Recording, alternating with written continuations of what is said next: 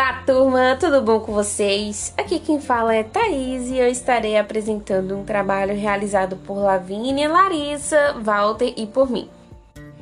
Esse podcast será direcionado para entendermos um pouco sobre o veneno dos elapídicos.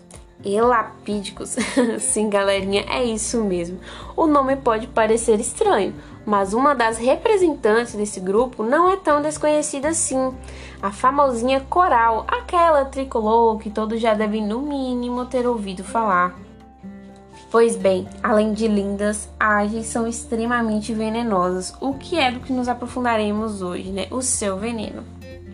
O veneno dos elapídicos age de forma neurotóxica, acometendo o funcionamento dos músculos, diafragma impedindo a respiração da vítima. As neurotoxinas de ações pós-sinápticas presentes em todos os venenos elapídicos são rapidamente absorvidas para a circulação sistêmica e difundidas para os tecidos devido ao baixo peso molecular, explicando a precocidade dos sintomas do envenenamento. Já as neurotoxinas de ações pré-sinápticas estão presentes em alguns corais e também em algumas viperídeas, como a cascavel sul-americana.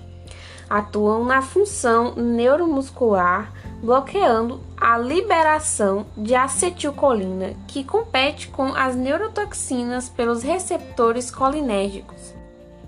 Bom, de forma geral, o veneno dos elapídicos podem causar vômitos, diplopia, visão dupla, anisocoria, pupila dos olhos em tamanhos diferentes, oftalmoplegia, paralisia ou fraqueza dos músculos oculares, mialgia, dores musculares, cialorreia, salivação excessiva, dificuldade de deglutição, dispneia e paralisia respiratória. Este, por sua vez, é o que leva o indivíduo ao óbito, sendo por insuficiência respiratória aguda de instalação precoce.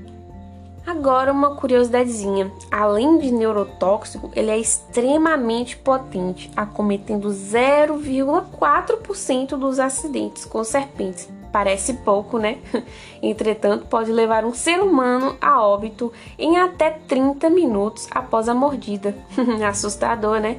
Mas fiquem tranquilos, normalmente isso ocorre entre 6 e 24 horas. Dá tempo de ir correndo para o hospital.